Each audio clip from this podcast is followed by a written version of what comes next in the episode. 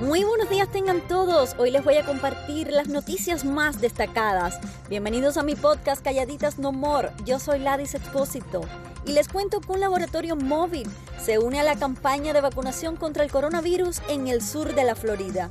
Un nuevo centro comunitario móvil abrió sus puertas ayer lunes en el 900 de Perrine Avenue en el área de Palmetto Bay donde la comunidad podrá acercarse desde las 9 ante meridiano para realizarse una prueba del virus o también vacunarse. Asimismo, Lab también se ha propuesto a inmunizar a los estudiantes mayores de 12 años.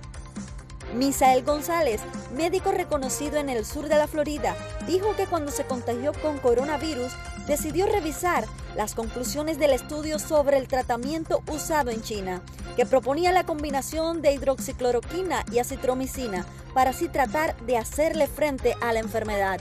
Más de esta noticia extendido en mi Instagram, arroba expolalita.